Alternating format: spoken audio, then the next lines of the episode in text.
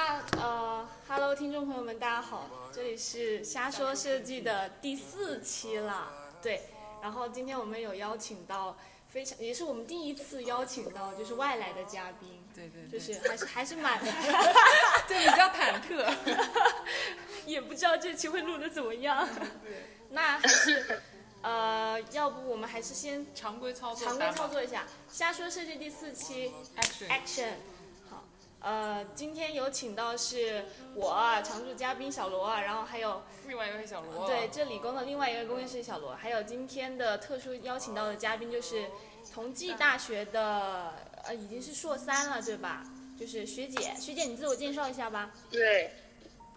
啊，我叫李若雨，然后来自同济大学设计创意学院的环境设计方向的，呃，其实其实已经差不多毕业了，就是。十月底拿到证之后就就毕业了。哦，同济是十月份毕业的吗？没有没有，我是第二批，因为上一批没有没有答辩，然后我是这一批毕业。然后我我本科其实是学的汉语言文学方向，哦，然后现在是跨专业到那个设计方向。哇，那那还挺好奇的。那我们还是秉着很好奇的心态，就是怎么会想选到设计专业去？这跨度挺大的，感觉跨度很大。这个这个呃，对，呃，这个方呃原因比较多，就讲其中一个大 大原因了。就因为当时高高中的时候嘛，就就一直有觉得这种设计性的这种东西很好玩，但那个时候不知道还有设计这门专业，然后当时想的只是想考到江浙沪这边来，然后到了这边就是在读本科的时候才发发现原来还有工业设计这个。这个专业，然后当时其实想考的是社创，就同济社创的工业设计。然后后来因为，呃，因为就是学校我们学院改革改的比较比较多了嘛，然后就方向也很多。然后后来因为工作了两年再考的研嘛，然后之前工作是在展馆公司工作，所以又比较适合环境设计方向的，所以就后来选的是环境设计方向。原来是这样子。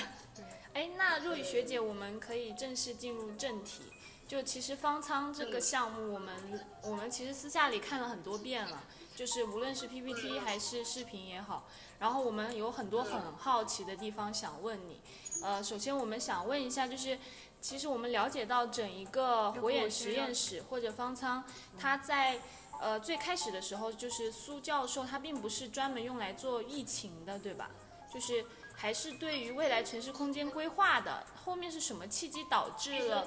火眼实验室走向了疫情这个空间呢？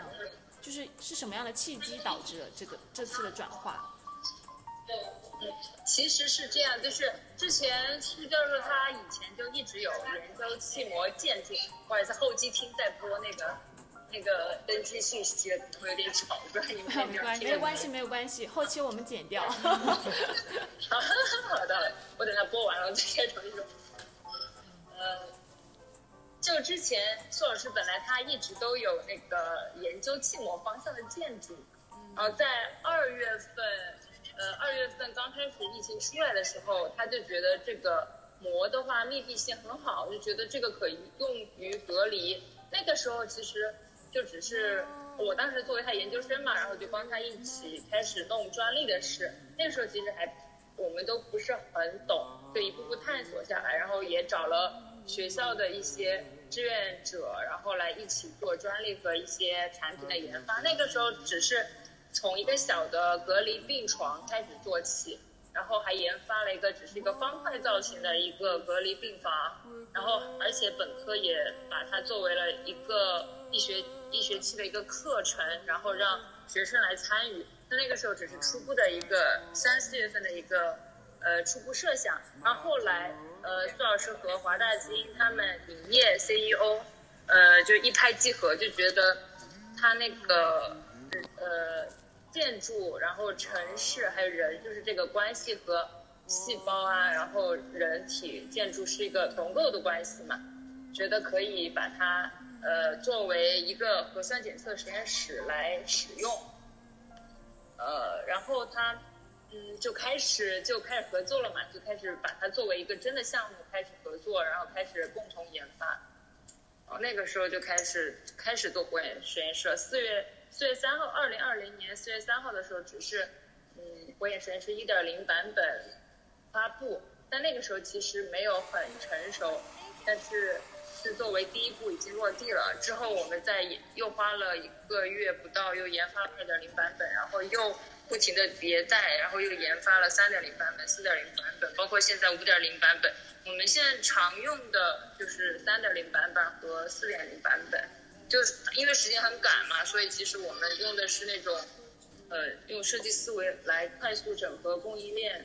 然后来作为一个，呃，一个用设计思维来解决，呃，解决一个社会问题的这样子一个方法。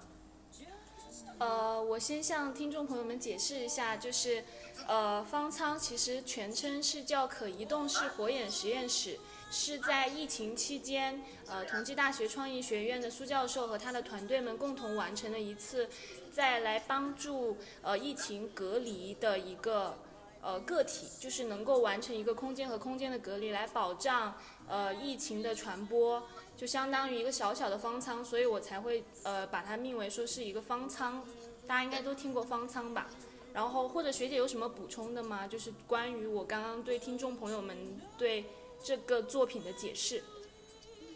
呃，它最先其实是由华纳基因他们呃呃汪建总他提出来的火眼实验室这个概念。他火眼实验室当时是面对武汉疫情建造了一个这样的核酸检测实验室，不过它是个传统的实验室，是是个固定建筑。然后后来就是。呃，苏老师的想法加进来之后，就嗯，我们这个版本是叫做火眼火眼实验室（括号气模版），它的品名是这个样子。然后它就是专指是这种充气结构的这种实验室。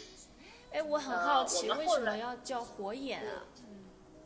呃，因为当时取这个名字是取自四大名著之一《西游记》嘛，孙悟空有火眼金睛，然后可以甄别那些妖魔鬼怪，然后。我们的火眼金睛是可以甄别病毒，是这么好的，就比较有中国特色。哦，原来是这样。那也就是说，其实整一个火眼实验室是希望不仅是在疫情期间用，还是希望用到后续更多的一些灾难和，呃，就是这种紧急情况的现场，是吧？公共危机的现场。哦，对你这个说的很好。其实我们。之后的规划是这么打算的，现在因为多的还是用于呃核酸检测嘛，然后也同时也有病房，然后将来想往这种就是应急建筑方向发展，最后再把它转换为民用建筑，包括用为用于民宿啊，或者是会议室啊，呃学校呀这样教室。呃，其实我这里想引一个点就是。呃，我们说中国美院的建筑其实一直它是它的设计是有一个理念的，或者说每一个优秀的建筑它应该都有一个属于它自己的设计理念。无非美院的建筑它可能是饱含着希望，呃，人与自然和谐共处的这种关系。所以对于美院的建筑来说，呃，阳光、时间和植物其实都是建筑的一部分。它并不希望建筑是单独的个体。那我其实更好奇，就是咱们对于呃气模板的火眼实验室，它的设计理念是什么样子的？它其实呃，就除了说它比较像那种细胞壁那种双层结构和基因相关嘛，其实苏老师他最对嗯最大的一个理念是摩尔定律。因为他他这个可能是他十年前就有的一个想法，他一直觉得用摩尔定律大概是指，呃，芯片，我们的芯片会越做呃越小，然后里面的呃，但是包含的信息量会越越来越多。嗯然后苏教授认为是摩尔定律可以用于世界上任何一个东西，呃，包括电灯啊，包括车，然后包括材料，然后包括建筑，然后包括整个城市。都是所消耗的能源会越来越少，然后里面所包含的智慧度会越来越高。就比如我们气模实验室，它就是靠充气来搭建的嘛，嗯，所以就是能就是建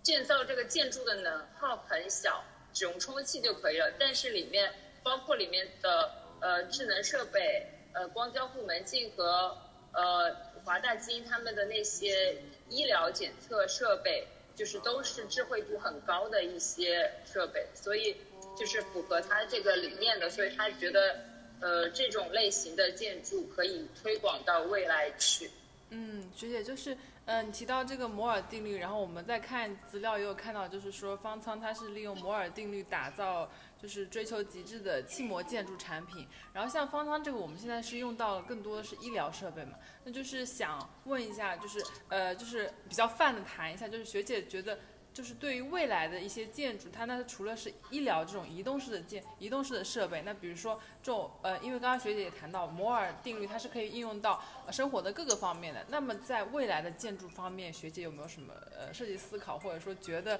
会往什么样的方向发展？嗯，就还是这样子，模块化的建筑可能会觉得成为以后的一个发展方向，因为这样子可以搭搭建一个建筑的。成本会降低，这样子 也许就除了政政策上来说，这样子可能房价会降下来很多，然后也从环保度来讲会呃更环保一些，而且嗯就是有一个远大有一个那个他们建的那个房子嘛，就很快好像几个小时就搭建成为了一个房子，就这样预制化的建筑会，我觉得会是未来的发展方向，嗯呃。那苏老师其实苏苏老师想的一种也是，就是比如说，把一些呃智慧的硬件集成在一个地板里面，然后那个地板到时候每一个墙体就是它是一个折叠型的，然后全部立起来，立起来，然后再充气，呃，就夹会夹层里面有气膜，然后到时候搭建的时候，呃，整个板翻起来，然后气膜充气，然后就变成几室几厅，是这样子。这个对未来建筑的一个这个让我想到了，就是前段时间航空他们的一个就是吸收太阳能的折叠板设计，也是如果是按照摩尔定律的这种说法的话，它其实某种情况下也是在很小的空间里面可以更好的利用空间和面积来吸收阳光的能量，可以这样说吗？就相当于摩尔定律在更多广泛下的应用。对对对，我觉得这也是反应的一个方面。嗯，那其实我这边有就是有做一个反思，就是呃我们的火眼实验室在未来的发展方向，我可能第一个想到的是，呃如果我们需要有更多的应用场景的话，呃是否需要根据不同的地区给予它不同的呃可能性？比如说在热带雨林地区，它其实有更多的水灾的。那相对于这些水灾来说，可能气膜单单是让它立在地面上，应该不再符合当地的那个应用场景。呃，我想的是可能会有更多的发散吧，就是如何让气膜在紧急情况下能够满足更多当地的地形条件，或者是一些比较高的山陡，又或者是地震之后的那种废物的山区，就是能够满足到这种条件。然后我在猜想，我猜想苏教授会有更多的发散吗？呃，或者说你们在做概念前期的时候，其实已经考虑到很多应用场景了。呃，我们有考虑这些应用场景，然后但是还我觉得可以探讨更多的可能性。目前就是我们想的是以后能用在边远的山区，然后包括那个军防的那些边疆啊，也想利用。呃。包括非非洲啊这样子，就是在嗯救灾的建筑，因为我们也就是除了这样临时的建筑嘛，也可以通过机械臂对它的喷涂，然后把它固定成固定的建筑，就让它然后再加聚氨酯啊，再加一些保安保温层什么的，就可以让它更能够隔热。呃，而且它是一个单体一个单体的嘛，这样子它可以机动性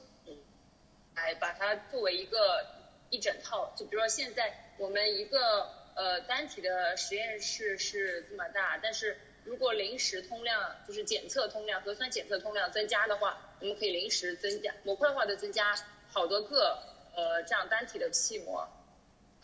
就是如果它地形不是那么平的话，但是比如这一块平，然后我们再增加另外一个单体，然后这样子机动性的组合起来，可能会更就就不是搭一个整体。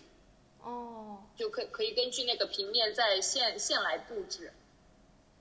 我我可以理解为，就是咱们当下的这个气膜实验室，其实是在把，呃，一个很复杂的事情，相当于模块的简单化。但是未来我们可能是需要把这个简单的事情，在各种应用场景中复杂化，是这样吗？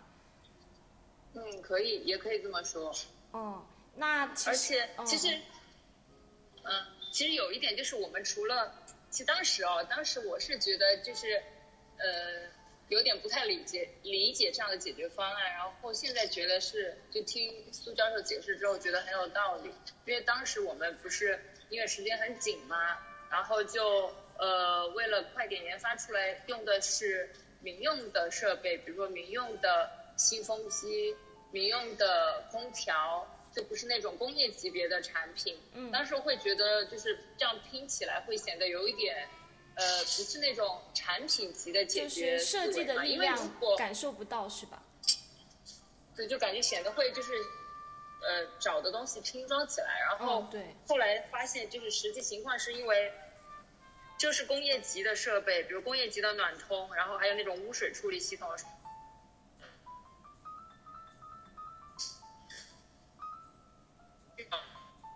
三是成本也很高，所以这样子根本就不能。嗯，应对这样子突突然爆发的疫情，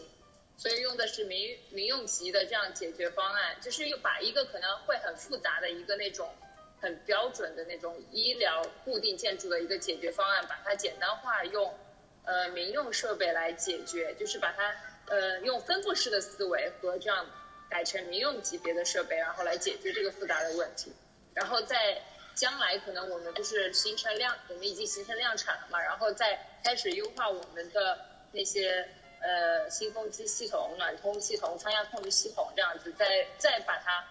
嗯做优化，做一些复杂一点的研发，然后再来应用于更广泛的市场。我觉得其实这个是我们就是当下说一个产品很好去融入市场的第一步，并不是说我们要把它完善的多创新。多好，就是，而是让它先在市场上立足于第一步，哪怕我们第一步的对第一步的创新点可能就是能够快速的搭起一个小的空间，但是后续的所有的排风系统等等都是可以在供应链完善之后商业化，对。对对对，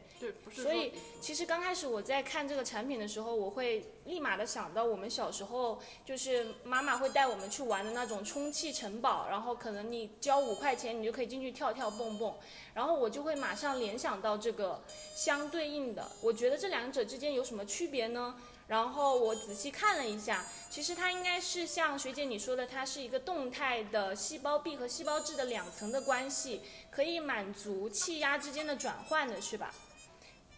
是的，是的，因为呃我们呃现在其实充气城堡这样子的是单层的气膜，就是我要我需要鼓风机一直吹气，对，我们这个是双层气膜，是在相当于它那个两层气膜中间先充气。充气，然后让它中间形成正压，然后但是实验室环境里需要负压，然后我们先靠正压把那个呃气膜支撑起来，支撑起来之后就不用充气了嘛，就根据那个仓压系统，它会自动检测那个气压状况，来压出。是是在呃整个建筑内部的一个负压空间，不是有几个功能区吗？然后每去风阀呀和那个呃仓压控制系统会检测每一个功能区的负压状况，呃就根据人员进出情况会自动调节里面的气压，所以它是一个正负压就是正负压结合的一个这样的实验室。嗯，所以我们最新版的这次实验室是已经用在了全世界各地了，对吗？嗯。呃，最新版其实是我们五点零版，然后我们正在研发，国庆节他们都正在研发，然后用于全世界的是呃三点零、三点零和四点零版本，就是是我们已经标准化的一个产品了。哦。然后我们现在是在研究一个更呃，就是更嗯预制化的一个解决方案。嗯，可以详细说一下我们的五点零版本吗？就是相对其他版本来说，它的它是做了加法还是在做减法？其实我更好奇。其实其实都有。其实我不是很确定现在还能不能说啊，就是 突然商业 突然机慎重。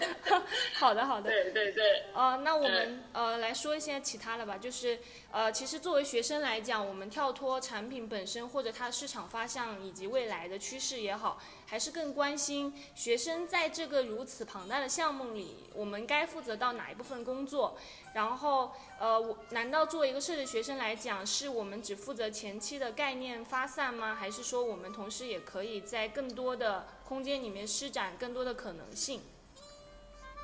嗯这这个我要讲实话吗？还是稍微官方一点？实话，当然实话，瞎说设计真的很实话了。好的好的，那其实哦，就是最开始苏教授是希望学生贡献的力量大一点啊，但是但实际上到最后落地的情况，还是我们就是这种工工作人士，工作人士干的多一点。就呃，之前是先让学生或者实习生，就我们院的实习生或者其他学学校就是学设计方向的呃实习生都过来参与了。呃，那个时候还可能是我们一些样品，就是我之前说的，就是三嗯二三月份我嗯们做的是一些那种不是火焰实验室的，就是这样子隔离的产品的一些样品。嗯然后呃远程开始做，后来开始有有这个气模的想法的时候，也是找的工业设计几个方向，几个本科生，然后帮我们来画图做效果图。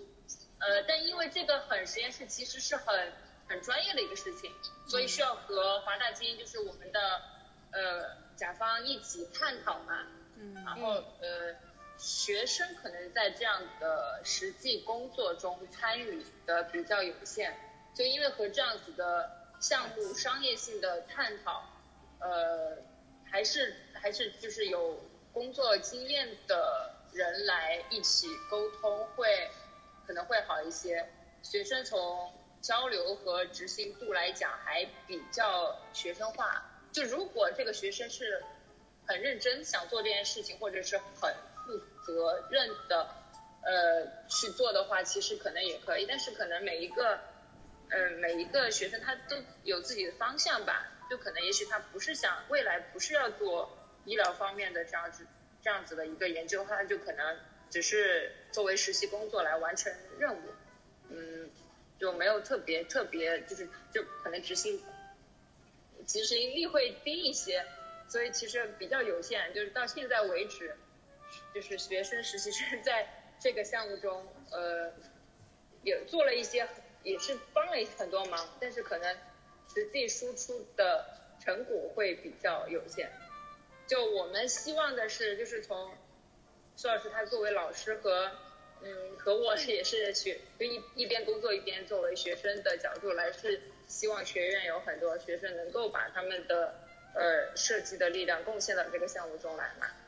嗯，但可能因为他们自己有课业呀、或者是他自己的发展方向，所以会会没有那么呃那么把大部分精力投入进来，因为这个作为一个大项目，其实还是蛮费平时的时间的。对对，那其实也就是说，这一个项目不仅经历了学生的设计阶段，同时也需要各界人士的更多的资源力量的整合，对吧？是的，对的，对的。呃，那其实我们对，就是包括也要去现场嘛，就包括去现场盯着各个。